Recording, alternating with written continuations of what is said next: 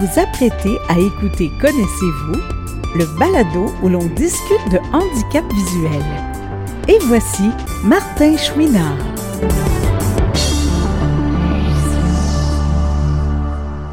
Bonjour à tous et à toutes et bienvenue à Connaissez-vous. J'espère que tout le monde va bien. Comme je vous le disais au début du mois d'avril ou à la fin du mois de mars, en avril, il y a cinq vendredis. Nous sommes déjà rendus au 22 avril, donc le quatrième de cinq vendredis. Donc ensuite, à part cette semaine, il restera évidemment l'émission de la semaine prochaine, ainsi que les quatre émissions du mois de mai avant la fin de la saison et la pause, hein, qu'on ne sait pas encore euh, quelle longueur elle aura et si même il y aura encore des entrevues après cette pause-là. Mais enfin, c'est à voir.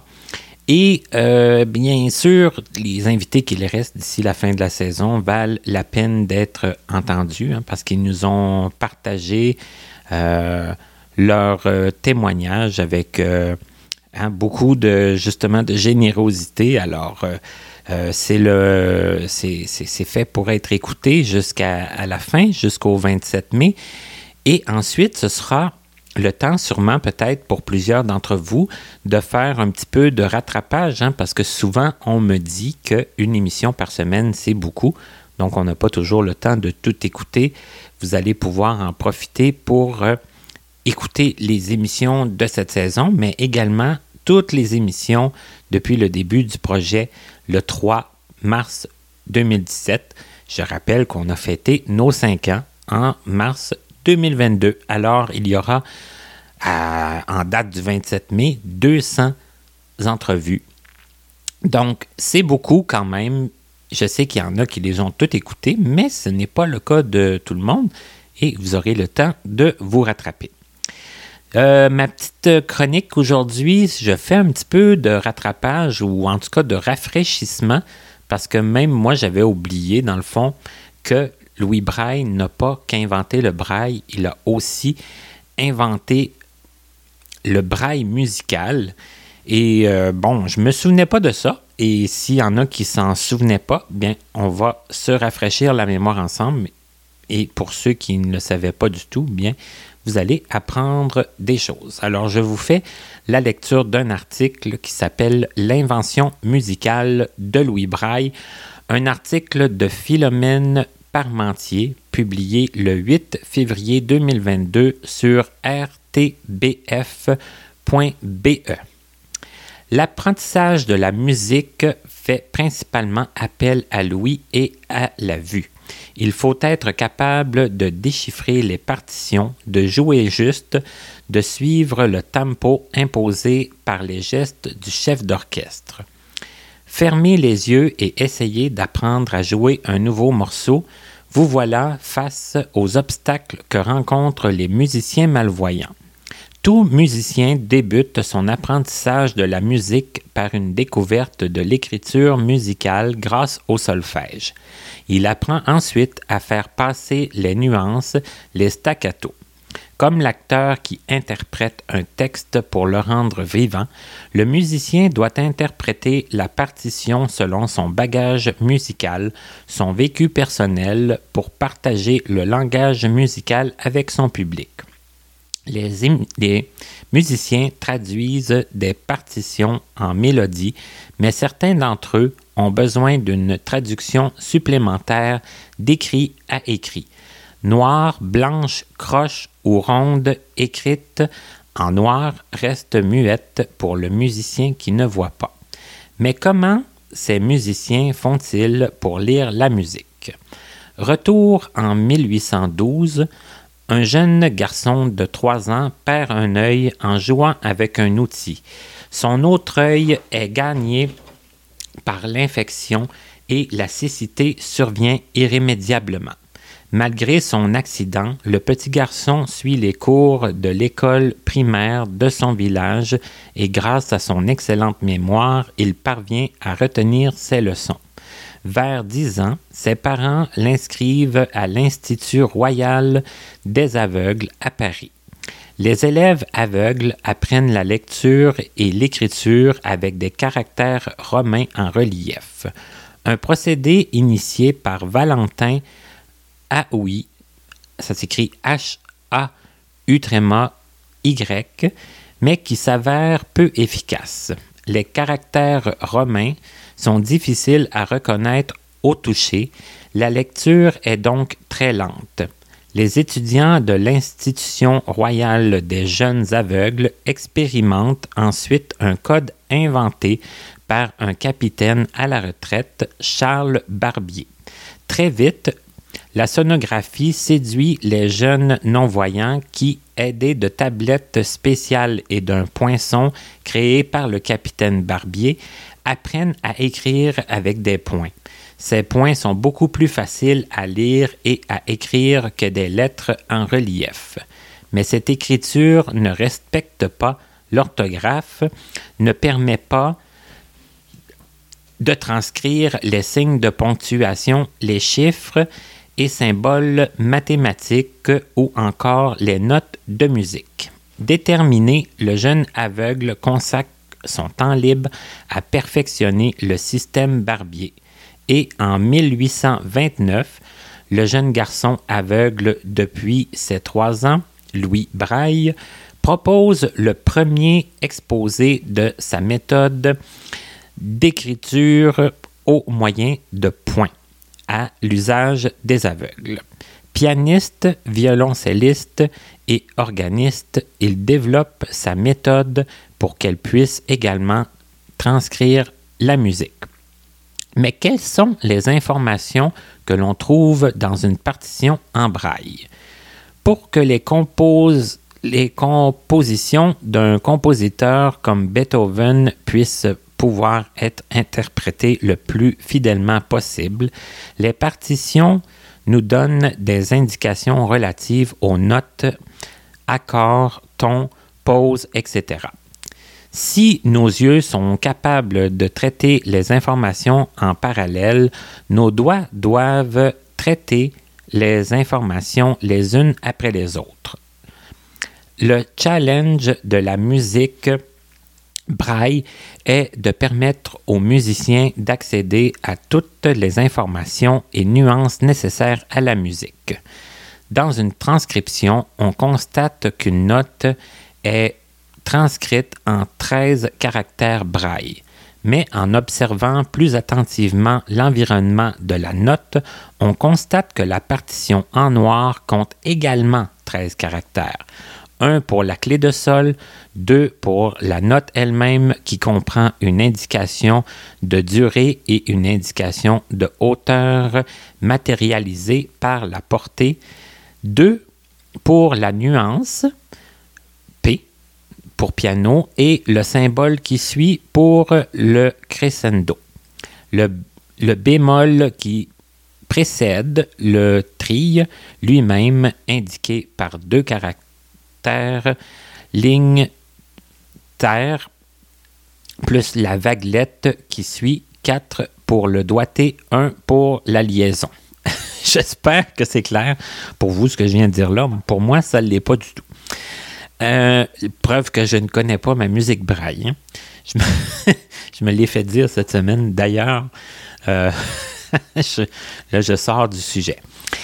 La différence ne, ne réside donc pas dans la, complexité de l'écriture, mais dans la lecture de la partition. Le musicien voyant pourra ainsi se contenter de lire dans un premier temps la mélodie en faisant abstraction de toutes les ornementations, des nuances, des liaisons, etc.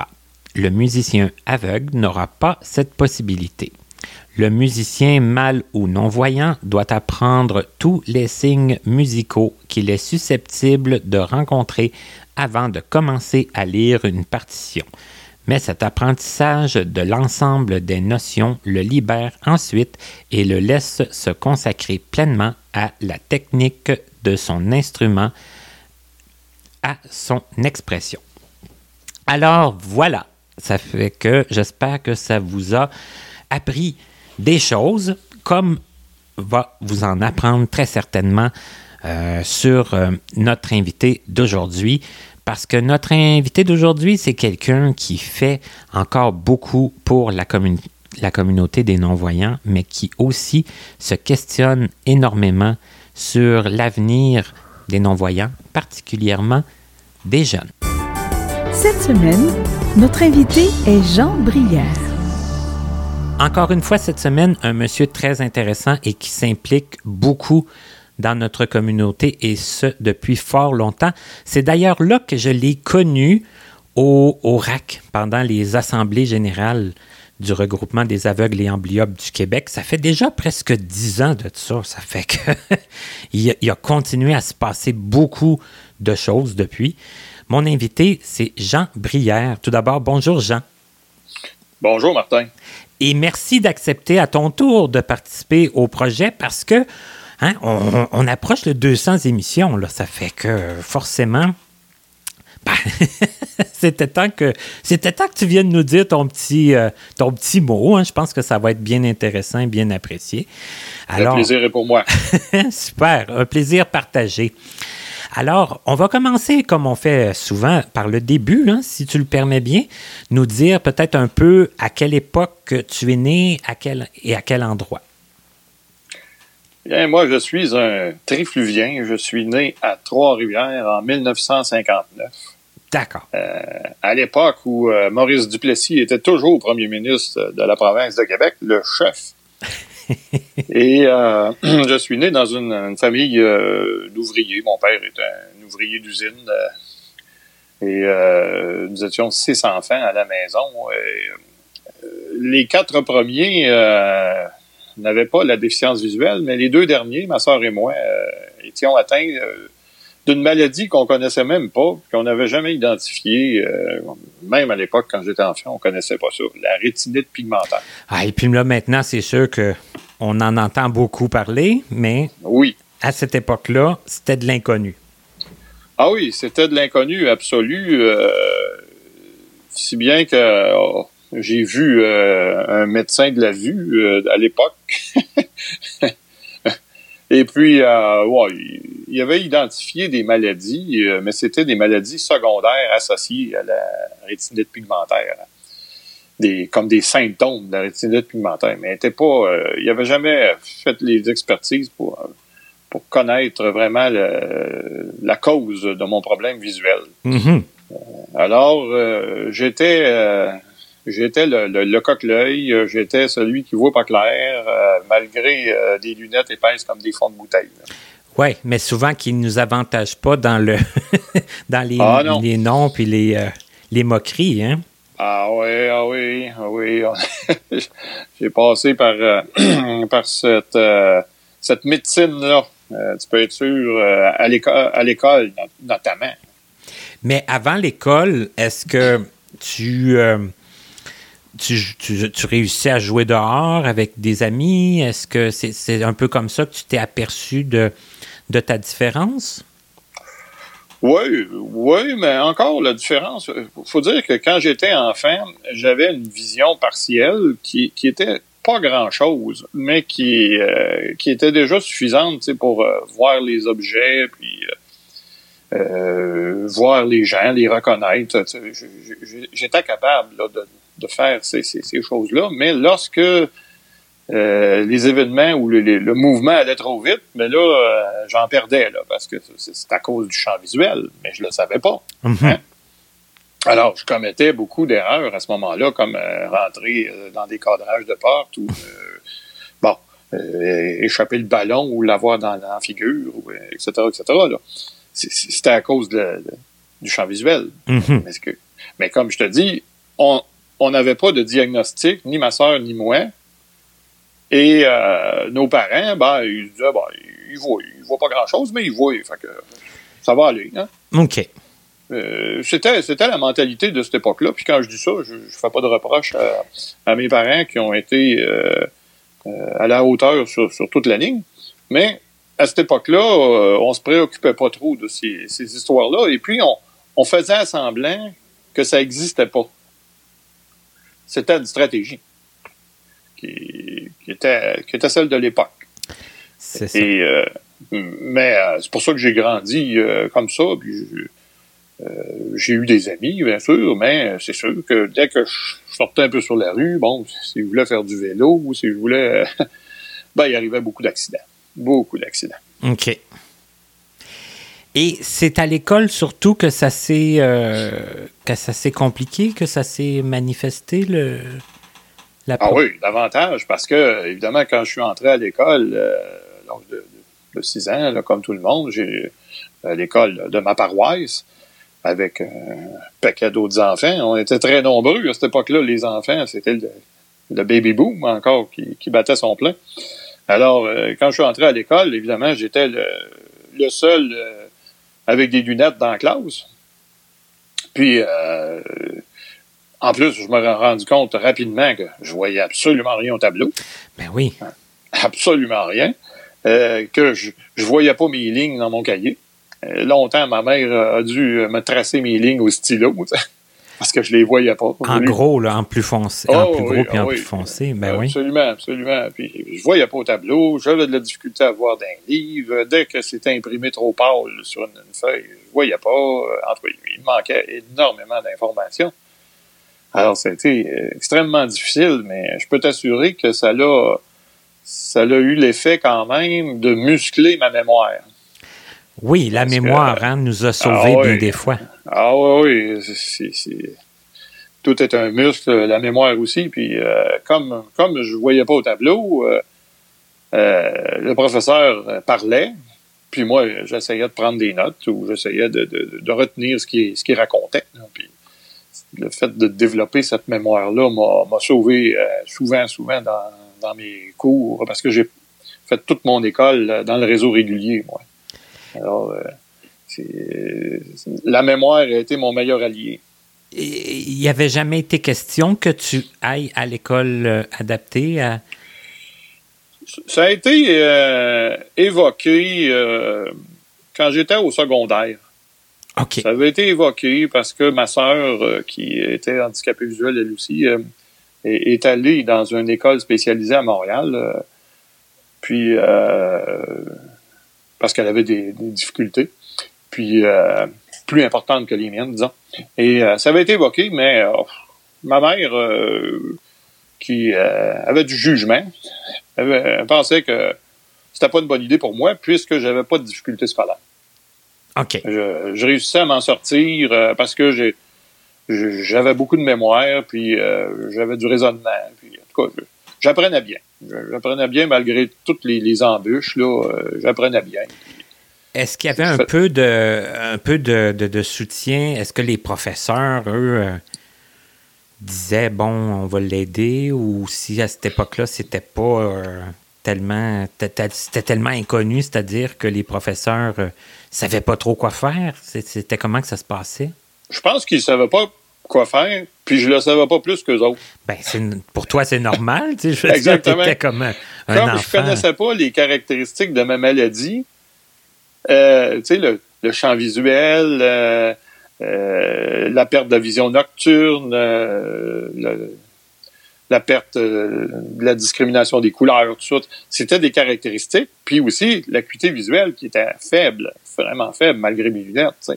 Alors, qu'est-ce qu'on faisait? On m'installait en avant de la classe, euh, sais, le, le, coq-l'œil en avant de la classe, puis je mesurais, j'étais déjà très grand, j'étais toujours le plus grand de ma classe, puis j'étais assis en avant, j'avais l'air fin. Hein.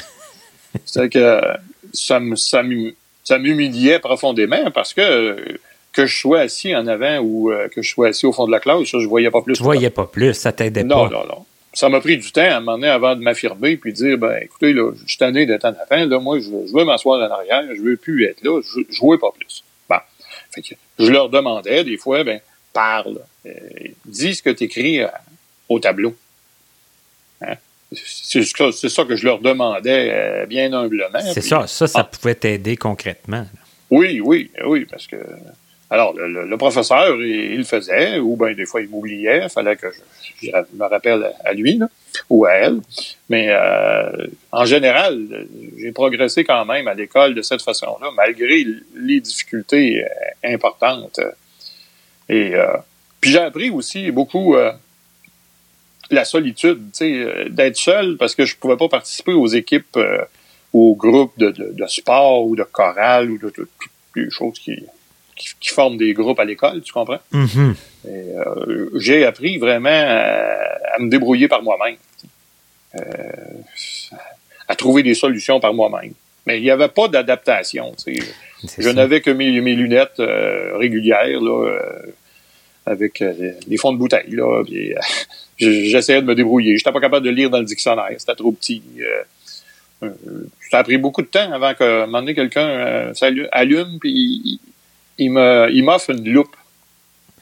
Ben oui, parce que quand même, ça, les loupes, ça existait. Oui, oui, ça existait déjà, puis effectivement, mais ouais, j'étais avancé, là. J'étais à la fin de l'école primaire, quand un, je sais pas d'où il venait, c'était un type de la, commission scolaire. Il était arrivé avec une loupe, puis il m'avait rencontré, il m'avait donné une loupe, puis hey, je trouvais ça intéressant. Je pouvais voir enfin dans le dictionnaire, puis lire des affaires en petits caractères. J'étais bien content. C'était déjà une innovation. J'ai promené ma loupe euh, à mhm. l'école. Et, qu'est-ce que tu dirais qui a été le, à part comme un peu le, la mise à l'écart des, des, groupes, tout ça, mais comme en termes de, de matière, est-ce que ça a été les mathématiques? Est-ce que ça a été la, je sais pas, la géographie? Ça a été quoi?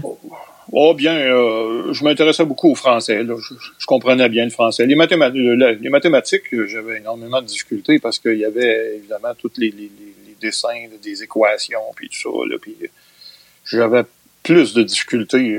J'ai passé mes mathématiques euh, avec énormément d'efforts. Mais pour ce qui est de, des, matières comme le français, puis la géographie, l'histoire, ça, j'adorais ça. Euh, même si je voyais pas très bien les cartes, euh, j'avais encore une fois l'assistance de ma mémoire. Alors, je retenais plein, plein d'informations. Ça m'a permis de progresser euh, au primaire et puis au secondaire, malgré toutes ces difficultés-là. Est-ce qu'il y a eu une grosse, une grosse euh, différence entre euh, le primaire et le secondaire? Est-ce que le secondaire, j'imagine que plus ça plus, plus on progresse dans le secondaire, on, on pense à ce, ce qu'on veut faire après, comme métier, tout ça? Ben, on s'affirme aussi, puis euh, on apprend à se faire une place. Euh, moi, j'ai, quand j'étais enfant, étant donné que j'étais le coq-l'œil de l'école, évidemment, j'ai vécu de l'intimidation. Hein.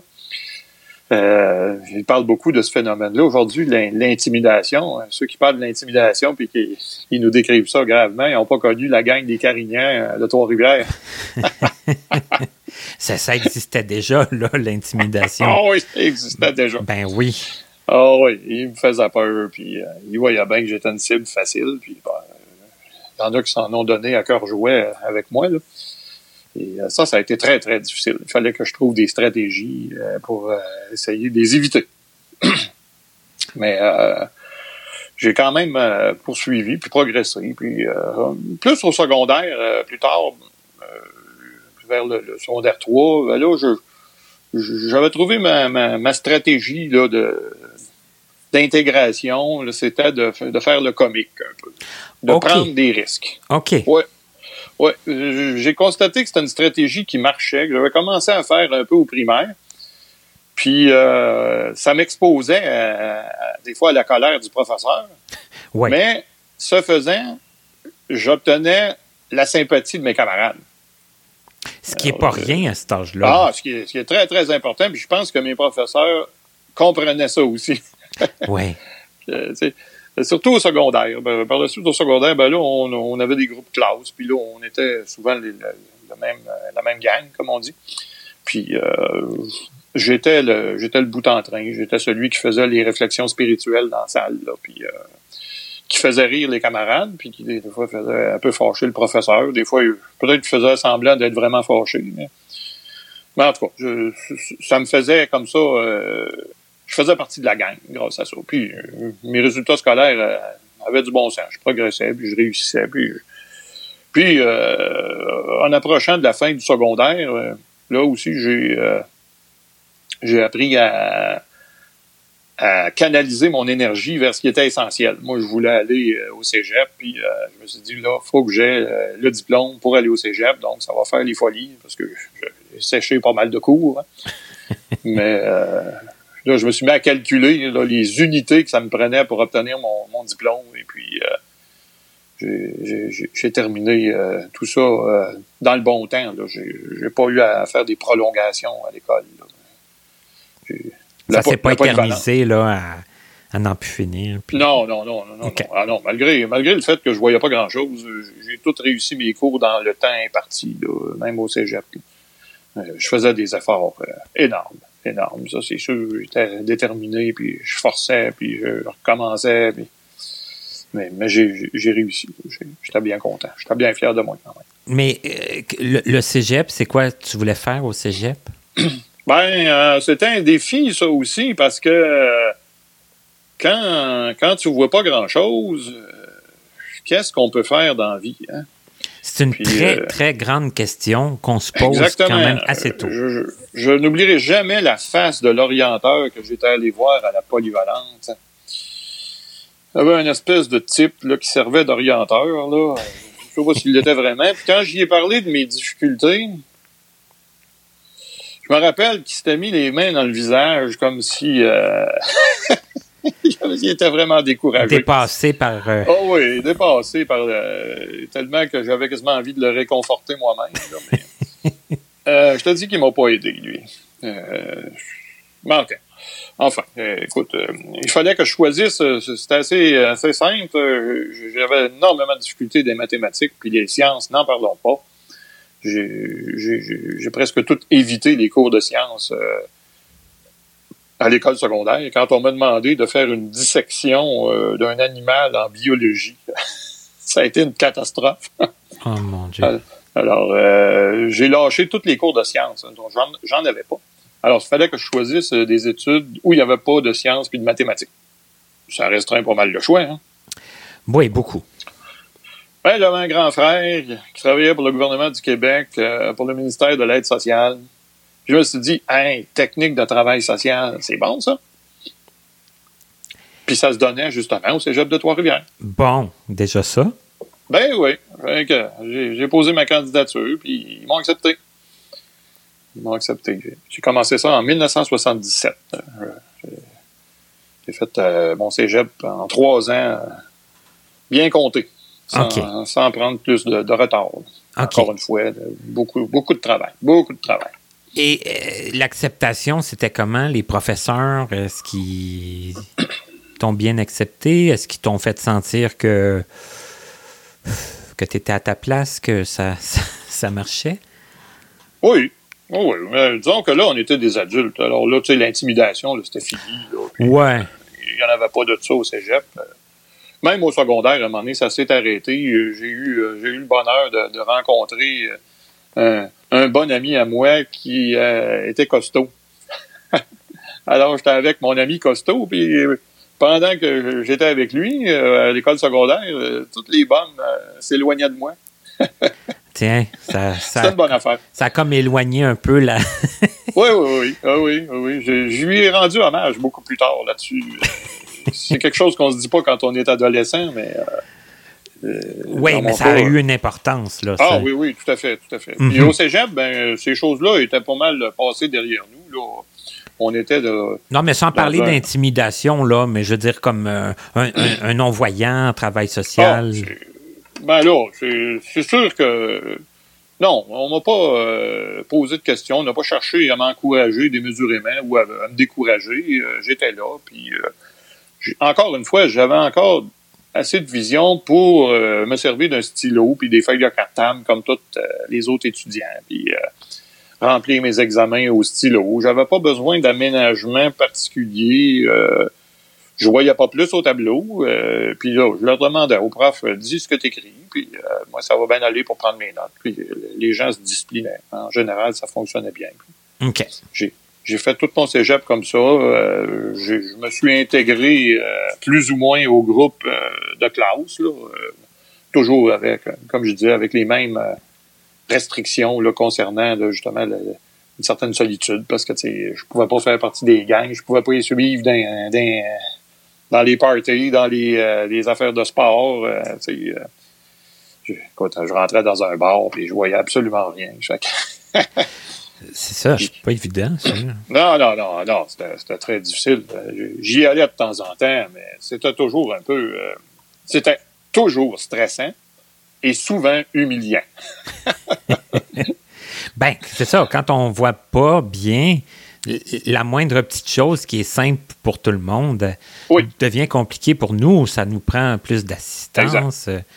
Euh, Oui, il y a, c'est il y a ça. bien des risques d'accrocher quelque chose. de- Ah, écoute, comment est-ce que j'en ai eu des histoires comme ça, renverser des affaires, bousculer du monde. euh, Ah, c'est- Alors, j'y allais de temps en temps, mais j'essayais autant que possible euh, de, restreindre un peu mes, mes, mes apparitions dans ces événements-là. Alors, les gens me, me traitaient d'indépendant, ils me voyaient comme ça, là, tu sais. Mais, mais enfin, c'est comme ça, puis euh, j'ai- j'ai composé avec ça euh, tout le temps de mes études.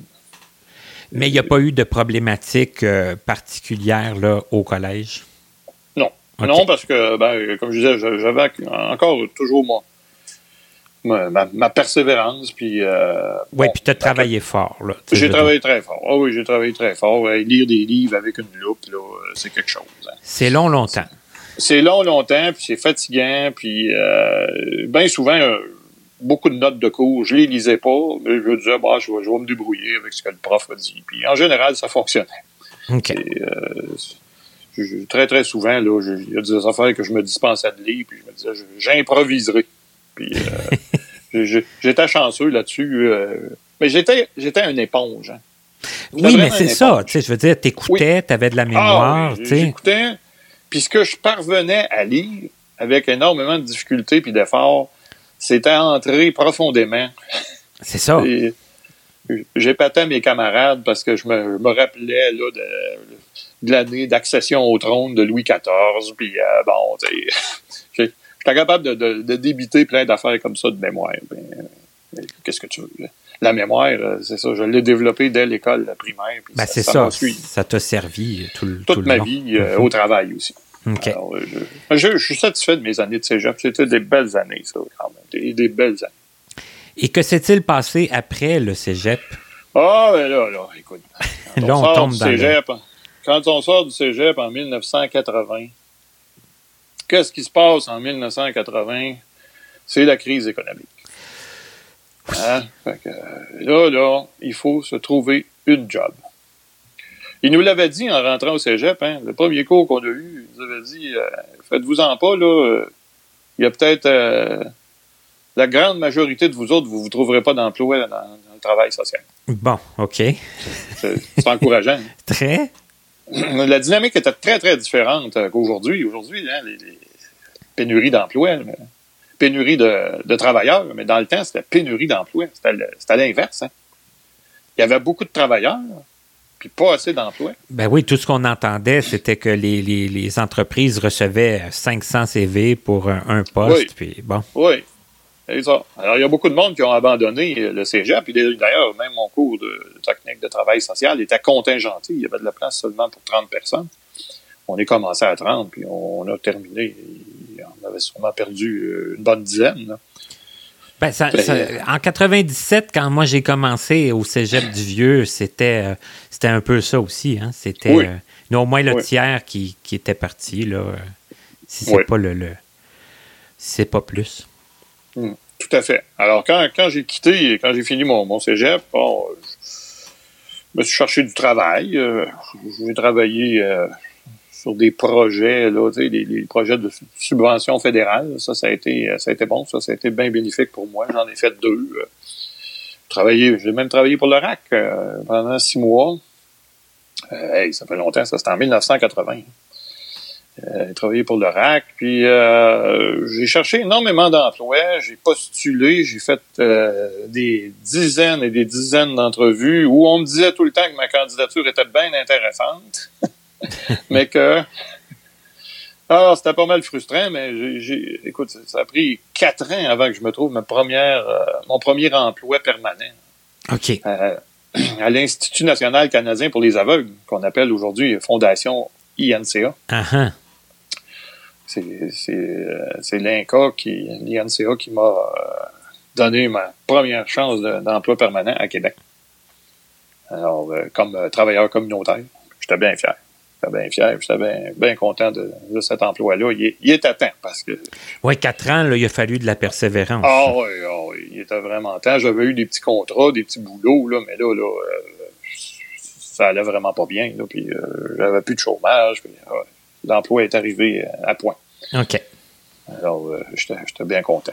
J'étais bien content de cet emploi-là. J'ai travaillé là quatre ans, puis j'ai tout continué à faire des, des concours de sélection. Je me suis jamais découragé, même si je réussissais. Je me retrouvais sur la liste euh, d'admissibilité, mais on m'appelait pas, notamment au gouvernement du Québec. Mais euh, à force d'en faire, à un moment donné, euh, pendant que je travaillais à INCA, c'est- comme ça souvent. hein, pendant que tu cherches plus d'emploi, hein, ils t'appellent. J'étais pas, pas mal content. J'avais mon emploi à l'INCA, puis euh, un directeur là, d'un centre Travail Québec, on appelait ça comme ça, là, Emploi Québec dans le temps. Oui, oui, je me rappelle quand même de ça. C'est- les bureaux, le bureau qui s'occupait de, de l'aide sociale puis de, de la, de la recherche d'emploi. Donc, c'était un, un- un- un concours que tu avais déjà fait, puis tu avais Ouais. été sans nouvelles un, bon bout, puis à un moment donné, ils t'ont rappelé. Exactement. Je l'avais encadré, puis euh, il se passait rien, puis ils m'ont appelé. J'ai passé une entrevue. puis ça a été l'entrevue, euh, paradoxalement, la plus relaxe que j'ai faite de ma vie. Parce que là, j'en avais un emploi. Hein. Puis euh, j'en avais un emploi, puis je n'étais pas trop trop nerveux. hein. Il n'y avait, pas- il y avait pas tout le stress là, de. Non, non. Puis j'avais déjà fait mes preuves ailleurs. Puis euh, voilà. Ah oui, c'est- ça. C'est quand, quand même. tu avais pris de, de l'assurance puis de l'expérience. Puis... Exactement. Mhm. Exactement. Puis ben, ils, ils m'ont embauché. Ben, J'étais bien content. J'étais bien content. Une job permanente au gouvernement du Québec là, euh, en 1988. Euh, J'étais bien, bien content, bien, bien fier de moi. Euh, puis j'y suis allé euh, avec enthousiasme. Et euh, j'ai bénéficié à ce moment-là des, des premières adaptations de grossissement de caractère. Je voyais encore euh, à ce moment-là la rétinite pigmentaire évoluait, là, mais ça évo- dans mon cas, ça évoluait lentement OK. Lentement, lentement, là, puis euh, j'avais un ordinateur sur mon bureau. Mes collègues étaient un peu jaloux parce que les autres, ils devaient aller à ce qu'ils appelaient au terminal. C'était pas tout le monde qui avait des ordinateurs dans ce temps-là.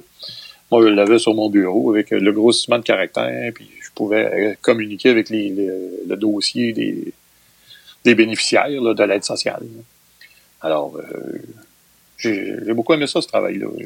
Donc, c'était un travail qui était. tu as eu des adaptations, mais c'était quand même euh, assez simple pour toi de Oui. d'effectuer euh, tes tâches. Puis, euh, Tu sais, il y, avait, il y avait toujours des difficultés. Toujours des difficultés. Il faut toujours trouver des solutions à différents problèmes. euh, C'est certain. Mais euh, tant que j'ai eu euh, de la vision utilisable, ça a fonctionné euh, relativement bien. OK. Mais avec le temps, c'est sûr, euh, la rétinite pigmentaire euh, a grugé le peu de vision que j'avais. Et euh, ce qui a fait qu'avec le temps, je pouvais plus travailler dans un bureau euh, avec la clientèle face à face, là, puis remplir des papiers, puis euh, chercher des, des trucs dans le classeur. Là, j'étais plus capable. OK, parce que tu travaillais en- euh, avec la. En mode, oui, j'étais encore en mode voyant. Oh, En mode voyant, mais je veux dire, tu avais de la clientèle à rencontrer, puis Ah oui, c'était oui, pas tout par fait. J'étais un agent. J'étais OK. un agent là, qui, qui, qui, un évalue, là, les- Ouais, qui évalue puis qui fait un plan d'action avec euh, le chercheur d'emploi. OK. C'est ça. Euh, mais avec le temps, ben là, euh, c'est ça. La rétinite pigmentaire m'a rattrapé. m'a rattrapé. On pense toujours qu'on va s'en sauver, mais non, on s'en sauve pas. En tout cas, c'est c'est bien rare. non, c'est bien rare. C'est bien rare. La, vision diminuait. Puis là, euh, j'ai resté euh, encore dans le ministère, mais je me suis en allé au bureau des plaintes. OK. Ouais, bureau des plaintes du ministère, là, ça c'était tous les gens mécontents qui appelaient là, hein, fait que c'était très très joyeux. Il devait en avoir beaucoup aussi. Oui, oui, il y en avait beaucoup. Oui, il y en avait beaucoup. Euh, alors je recevais les plaintes, puis ensuite j'essayais de, de les traiter, voir trouver une solution quand c'était possible, donner des explications, euh, des corrections. Tu sais, on parlait euh, avec euh, les différents bureaux d'aide sociale partout dans, dans la province. C'était au siège social du ministère à Québec. J'ai demeuré euh, 35 ans à Québec. OK. Euh, ouais. Je dis ça parce que maintenant, je suis revenu dans ma, dans ma région natale. OK. De- depuis quelle année, ça? Que je suis revenu à Trois-Rivières? Ouais? Ah, ça fait quatre ans. OK. Oui, ça fait quatre ans depuis que je suis retraité. On C'est ça, mais dans le temps du RAC, qu'on s'était vu au RAC, tu étais, à Québec là, dans ce. J'étais à Québec, exactement. D'accord. Puis, euh, pour, euh, pour conclure au sujet du, travail, ben, j'ai eu beaucoup d'embûches, mais je, suis parvenu quand même à, faire ma place. J'avais un, poste de technicien au gouvernement du Québec, là, de spécialiste euh, dans la gestion des plaintes. Mais quand la vision a disparu complètement, ben là, ça a été un impasse. Ça a été un impasse euh, parce que euh, malgré la technologie, j'avais déjà Jazz à ce moment-là, ordinateur, tatata, mais là, le grossissement de caractère était plus utilisable, puis euh, le Jazz, les plages tactiles pour le braille, c'était pas compatible avec le système du ministère. Mais ça, là, pas compatible avec le système de peu importe où, là. J'ai tellement entendu ça souvent. Ah, ben c'est fou. Effectivement. Je l'ai entendu à bien des endroits aussi, puis dans beaucoup de tes interviews, puis ça a été mon cas aussi. Puis dans beaucoup de, de, de, de, gens qui étaient en poste, euh, qui avaient des, des systèmes qui changeaient, puis là, bon, c'était plus compatible, puis euh, bye bye, tu sais. Exactement, exactement. Puis c'est, je dis tout le temps, avec ironie, mais on fait de l'ironie, mais c'est ça, ça, a été quand même une grande euh, frustration. On sait que il est arrivé un moment euh, dans ma carrière de, technicien au gouvernement du Québec qu'il il était plus capable d'adapter mon poste. C'est ce qu'il me disait. sais, pourtant, le, gouvernement du Québec, c'est c'est pas le plus pauvre des employeurs. je pense que c'est le plus gros employeur de toute la province. oui. Alors, je me dis, euh, je leur ai tellement demandé, je dis, ben oui, mais échangez-moi, envoyez-moi dans un autre ministère. On m'a répondu euh, avec cynisme qu'on n'échangeait pas nos problèmes. boire, OK. Oui, oui, oui. Je l'ai gardé longtemps. Oh. je, vais le garder toute ma vie, cette, cette réplique-là. Alors, c'était une impasse, effectivement, là, euh, où il n'y avait plus rien de, de, que je pourrais je pouvais faire dans, dans, dans mon travail d'intéressant puis euh, de, de, de, stimulant, tu sais. Alors euh, c'est comme ça que un bon jour j'ai décidé euh, avant de me, de me, de me rendre malade avec ça, de, de quitter, tu sais, de dans le fond, il me poussait vers la rente d'invalidité. Hein. OK. Il me poussait vers là. Il souhaitait que ce soit toi qui, qui, qui le fasse. Oui, puis, probablement que c'est ça.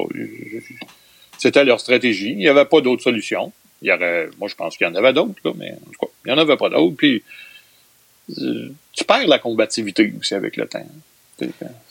Ouais, ça devient ben, fatigant. C'est ça. Si tu sens que, que, que, c'est pas que vous marchez pas dans la même direction. Euh. Non, c'est ça. Puis euh, encore une fois, ça, ça devient une situation d'humiliation que, que j'ai vécu beaucoup à l'école, que ça laisse des traces, ça. C'est euh, profond.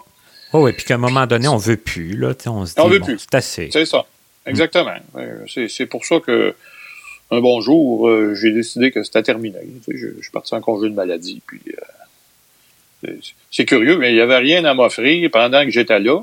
Puis quand je me suis retrouvé en congé de maladie, là, ils ont contesté mon rapport médical. c'est du bien bon. C'était comme juste pour pas te donner raison sur rien. C'était... Sûrement, sûrement. Ça doit être. c'est fou. Ben, c'est derrière moi. Écoute, bah. euh, ça, va faire, ça va faire euh, maintenant 20 ans. Hein. Ça va faire 20 ans cette année que j'ai cessé de travailler pour le gouvernement du Québec. Euh, Sauf que là, on se dit, hein, qu'est-ce qu'on va faire? Hein? Qu'est-ce qui, que, ben oui, hein, qu'est-ce qu'on va faire? Ben, j'ai fait ce que j'ai toujours fait avant de me trouver un emploi, après de m'être trouvé un emploi, pendant que je travaillais, ben, je me suis mis à faire du bénévolat. Hey, ça, c'est quand même une belle, euh, une belle occupation qui est utile. Oui. Mm-hmm. Oui, tout à fait, tout à fait. Écoute, le bénévolat m'a conduit à me trouver mon premier emploi permanent, dont je parlais tantôt. Puis, euh, pendant que j'ai des fois que je m'ennuyais dans ma job au gouvernement du Québec, euh, j'ai fait encore du bénévolat dans toutes sortes d'organisations, beaucoup dans, dans, le domaine de la déficience visuelle, mais pas uniquement. Puis euh, j'ai continué à en faire. Puis quand je me suis retrouvé euh, dans une situation d'invalidité à, un âge quand même assez tendre, j'étais à 45 ans, j'étais encore plein d'énergie. Ben oui. Ben, je, me suis remis au bénévolat. Euh, j'ai créé une association de loisirs pour les personnes handicapées visuelles à Québec qui est toujours en opération. avec des, amis, on, avait mis sur pied cette association-là à partir de zéro.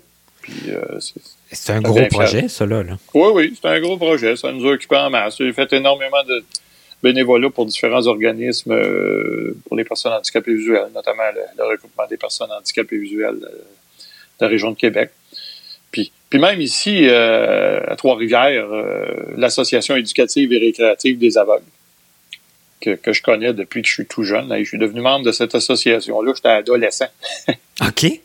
dans le temps que je vivais encore chez ma mère. Puis cette association-là, euh, j'en ai été euh, administrateur, président à différents moments. Puis, euh, ben, je suis parti à Québec. Puis quand je suis revenu de Québec, j'ai refait du bénévolat pour l'association encore.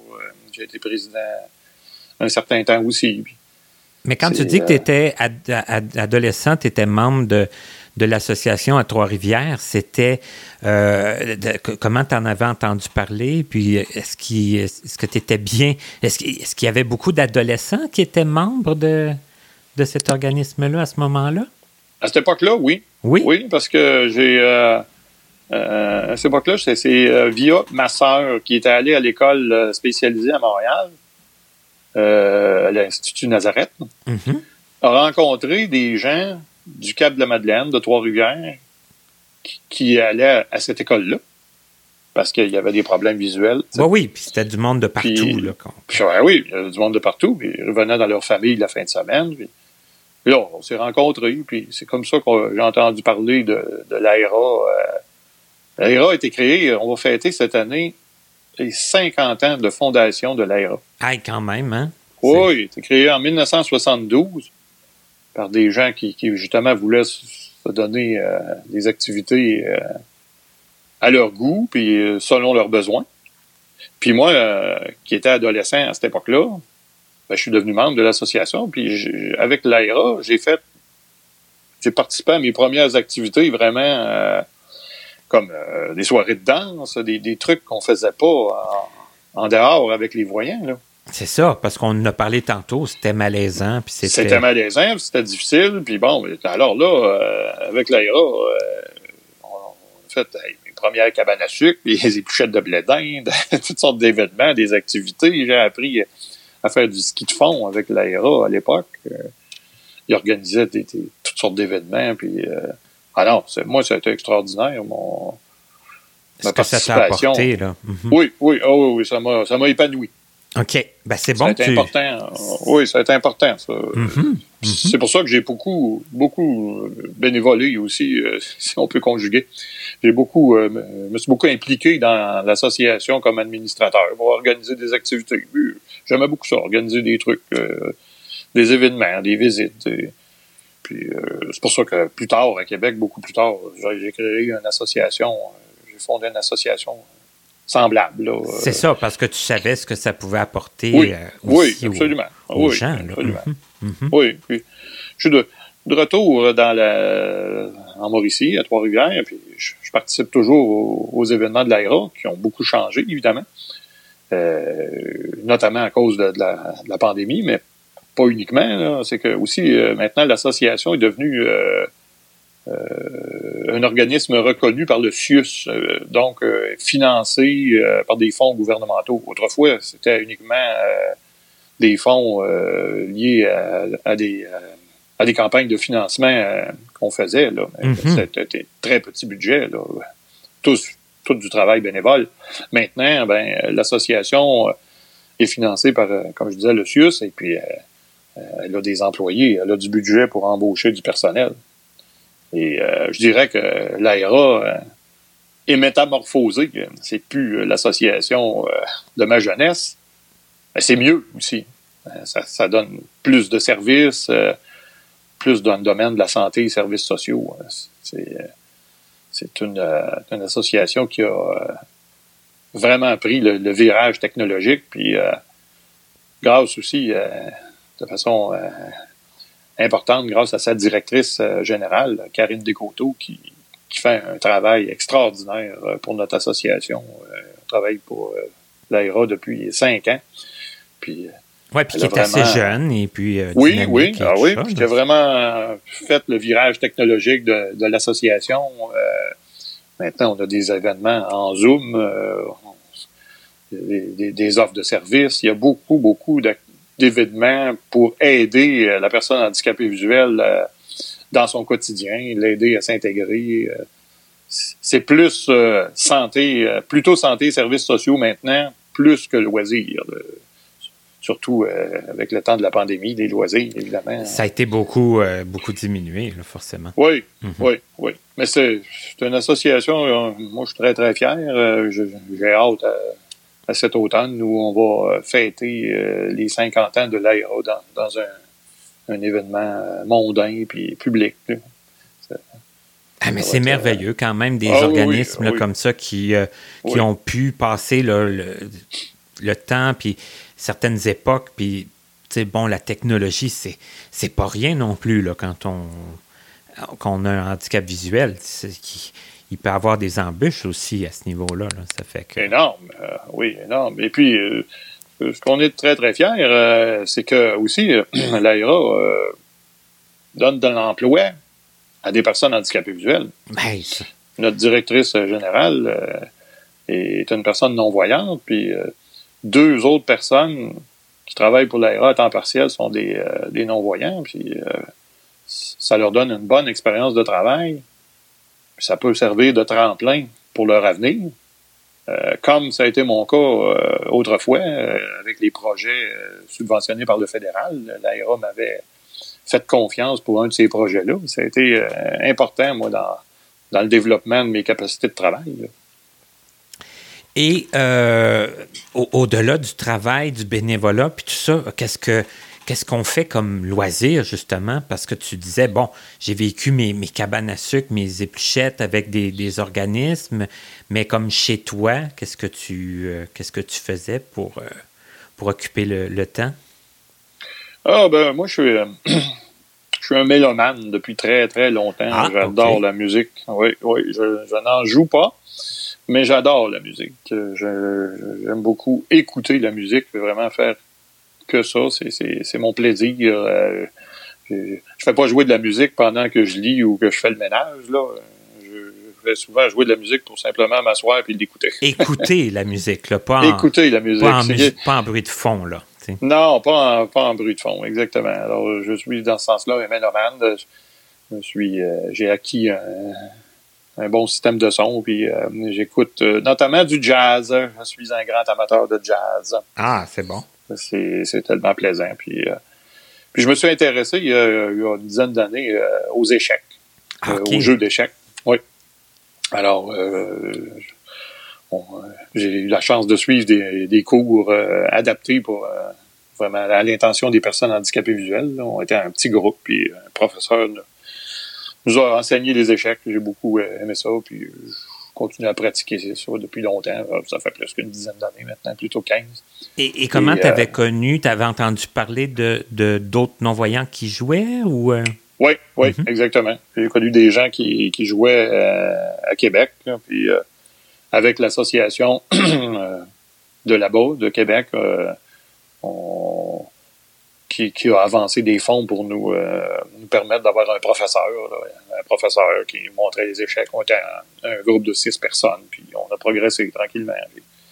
C'est beaucoup de personnes qui s'intéressent quand même aux échecs ben au Québec. Il y a même une association des joueurs d'échecs handicapés visuels. Ben oui, puis il y en a, il y à, à, l'ARS, il y avait des joueurs d'échecs aussi. Oui, oui, exactement. L'ARS, euh, l'association sur la rive sud, là, oui, euh, on se sont impliqués là-dedans. Maintenant, il y a une association qui s'occupe spécifiquement des échecs, ben qui organise des, des tournois. Là, euh. on se rencontrait deux fois par année, au, printemps et à l'automne. J'espère qu'un jour, on va avoir l'occasion de s'y remettre. C'est ça, puis des fois des tournois assez loin aussi. Là. Il y en avait eu un au mois d'octobre, je crois, au, Ouais, ben ça, c'est, oui, effectivement, ça, c'est des événements internationaux. Là. Moi, j'ai jamais participé à ça. Mais c'est quelque chose quand même. Ben hein, oui, ben oui, effectivement. ben oui, effectivement. je suis un joueur, euh, je suis un joueur dans le peloton, là. OK. dans le peloton. Dans, dans la moyenne. Mais là, avec la, la, pandémie puis tout ça, ben, ou, même avant la pandémie, moi, j'entends, moi je, je joue pas, mais j'avais entendu beaucoup que euh, beaucoup de monde jouait en ligne. Est-ce que toi, tu joues en ligne? Est-ce que... Tout à fait, tout à mhm. fait. On fait euh, un tournoi, on fait des tournois euh, par téléphone ou sur Skype. On participe, je participe à des tournois sur Skype qui est organisé par par Olivier Deville que tu as interviewé. Ben oui il y a quelques semaines. Effectivement. Euh, Olivier s'implique beaucoup là-dedans, puis moi, je participe à ces tournois euh, organisés sur Skype. Là, on rencontre des joueurs de la France, puis de différents pays euh, francophones. C'est ça, de partout. là, Oui, oui, oui. Puis les tournois par téléphone, là, pour ceux qui sont moins habiles sur Skype, on se rencontre par téléphone, puis on joue des parties. c'est vraiment intéressant. Puis un jour, euh, on pourra recommencer à, le faire euh, face à face. Ben, en tout cas, c'est sûr qu'un jour, oui, on espère que ce ne sera pas trop, euh, trop loin. Tout à fait. Et est-ce que, mis à part les échecs, est-ce que toi, tu es quelqu'un de très technologique? Est-ce que tu. je sais que tu as un téléphone intelligent. comment que ça s'est organisé, tout ça, dans ta vie? Est-ce que c'est quelque chose qui t'intéressait? Est-ce que. Oui, oui. Ah oui, moi, la technologie, j'ai toujours quand même aimé ça. Euh, j'ai beaucoup aimé ça quand j'ai commencé à travailler avec les, le jazz à, la fin des années 90, euh, les ordinateurs. Mais tu sais, je le faisais euh, en, amateur, là, avec l'AIRA, encore une fois, la part de notre directrice générale, qui, c'est elle, elle qui m'a montré l'utilisation du iPhone. OK. Euh, ah oui, j'ai tout appris ça euh, avec elle. Euh, Karine a été très patiente avec moi. Puis, elle m'a montré ça par téléphone en plus. OK. Hey, quand même. J'ai appris à utiliser l'iPhone par téléphone, les gestes là, sur l'iPhone, pour ceux qui utilisent VoiceOver, c'est ça dont je parle. J'ai tout appris ça par téléphone. Ça a, été, ça a été difficile, mais ça a fait en sorte que j'ai bien appris. Hein.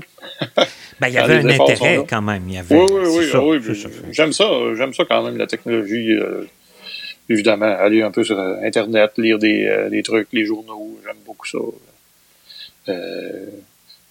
participer à des, des jeux là, dans le salon, le salon qui a été développé par les Français, le salon de jeux adapté. Ah oui, tu joues sur le salon, toi, Jean? Oui, un peu, un peu. Je savais pas, moi aussi. Oui, oui, oui. Ah, oui. J'aime bien ça.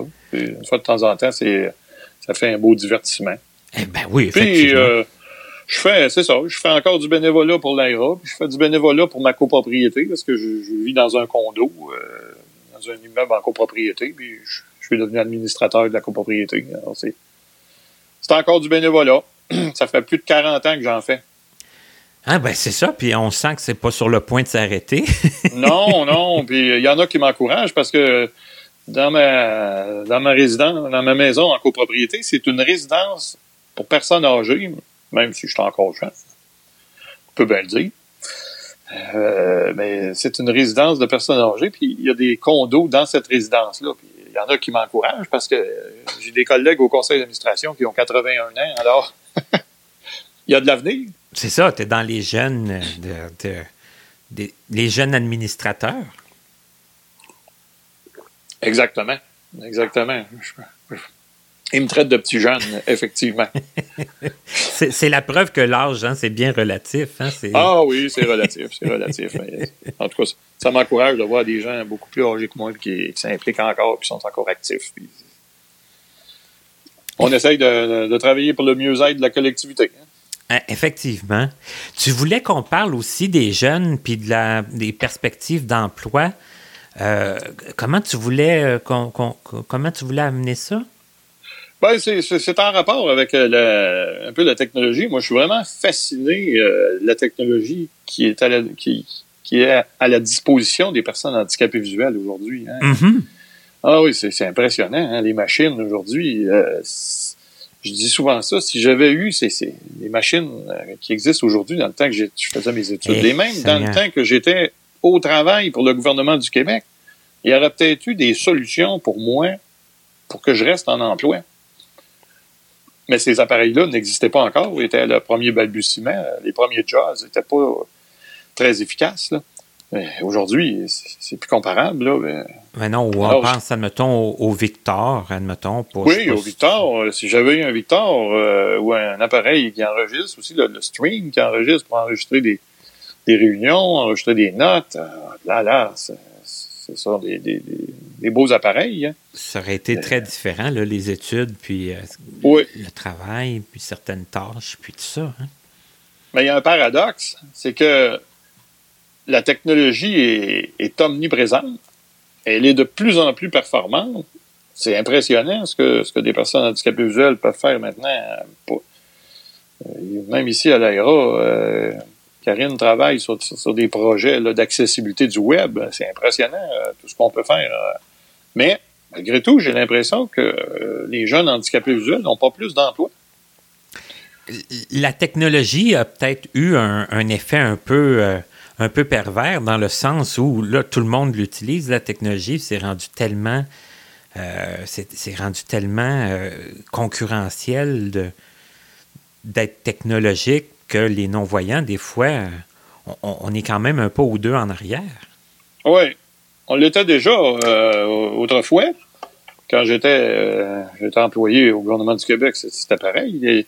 Il y en avait de la technologie, mais les systèmes euh, des employeurs euh, évoluaient tellement vite que, bon, je pense que c'est encore ça aujourd'hui, puis on dirait que le phénomène s'est accentué.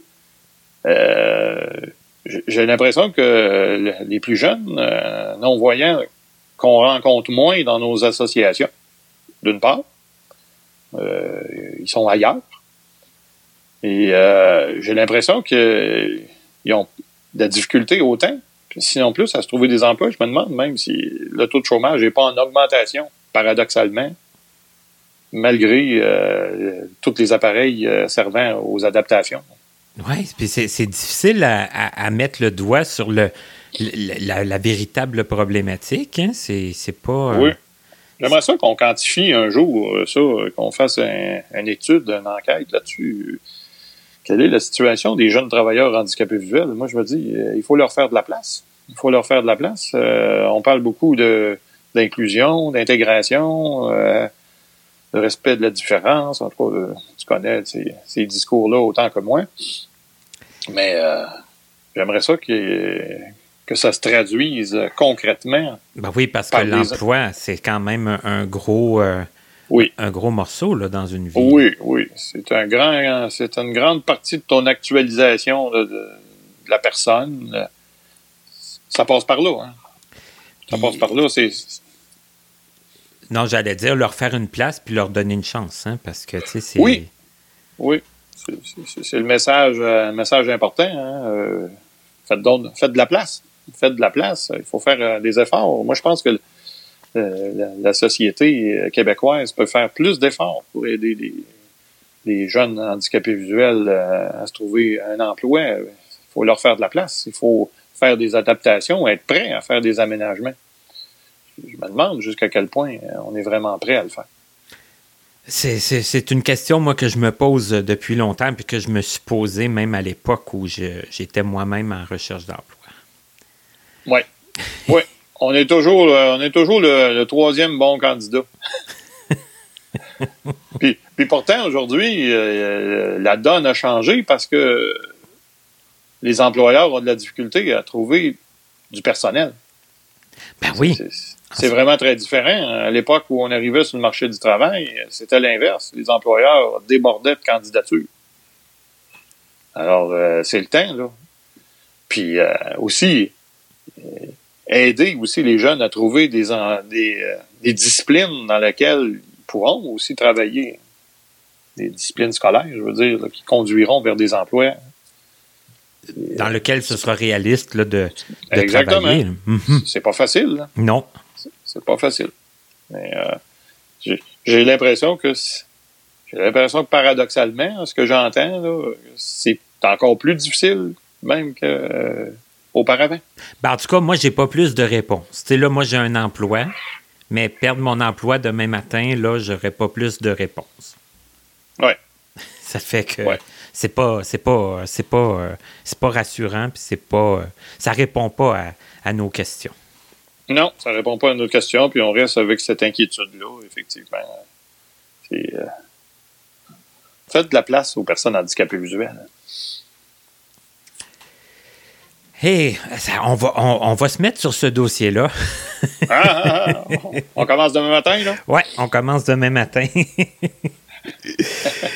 hey, est-ce que est-ce qu'on a fait le tour, Jean? Est-ce qu'il y a d'autres choses que tu voudrais ajouter ou si. euh, si- si- si- Est-ce qu'on est-ce qu'on a fait le tour? Il me semble bien que oui. Oui. Et ça a été bien agréable en plus. Ben, même chose pour moi. J'espère que les auditeurs ont- auront du plaisir à nous écouter. Ben, un gros merci. Puis euh, au, plaisir de se recroiser euh, euh, hein, éventuellement dans, dans un autre organisme où on essaiera de, de faire bouger des choses, de faire en sorte justement que, ben, que tout le monde en général soit toujours de plus en plus inclus dans, dans la société, puis en ayant une, bonne pensée justement pour les jeunes. Tout à fait. Alors, un gros merci. C'est moi qui te remercie.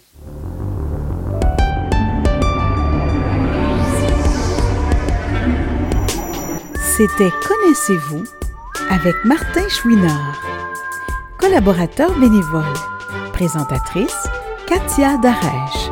Recherchiste Pierre Saint-Onge. Montage Frédéric Gauthier. Mise en ligne Stéphanie Carrasco. Musique Stéphane Pilon. Pour toute question, commentaire ou si vous désirez écouter ou réécouter nos entrevues, visitez notre site web au www.martinchouinard.com. En terminant, il est important de prendre note que les opinions émises par les invités entendus dans ce balado leur appartiennent et ne reflètent pas nécessairement la pensée des collaborateurs de Connaissez-vous. À bientôt!